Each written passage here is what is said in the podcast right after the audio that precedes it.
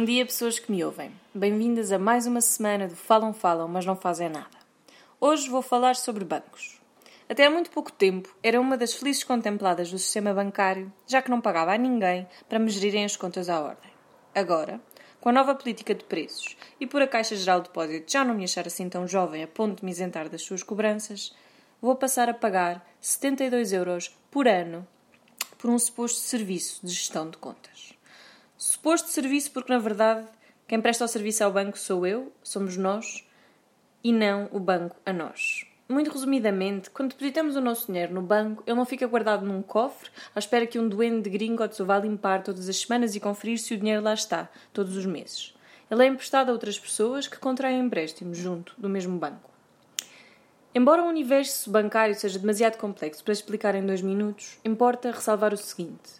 Ainda que a forma de funcionar da banca se tenha alterado substancialmente ao longo das últimas décadas, os depósitos que nós, cidadãos, disponibilizamos ao banco continuam a ser transversalmente utilizados para financiar a sua atividade lucrativa. Com isto, a banca vai gerar rendimentos. É o seu negócio, é certo. Mas se a banca cobra juros às pessoas a quem dá dinheiro emprestado, como por exemplo nos créditos à habitação ou ao consumo, não nos deveria pagar juros a nós também quando lhes emprestamos a eles, isto é, quando fazemos depósitos? Para além disso, não sendo a nossa conta mais do que um registro informático e estando o nosso dinheiro a circular e nunca parado numa conta fisicamente, servindo ainda de financiamento ao banco, que custos de manutenção e gestão é que podem ser cobrados? Se estamos na prática a conceder um empréstimo ao banco para que ele financie a sua atividade, seria de esperar que recebêssemos juros por isso, ao invés de pagarmos comissões. Nem sempre foi assim. Em 2013, um depositante recebia, como deveria ser, em média, 0,5% do montante depositado junto do seu banco.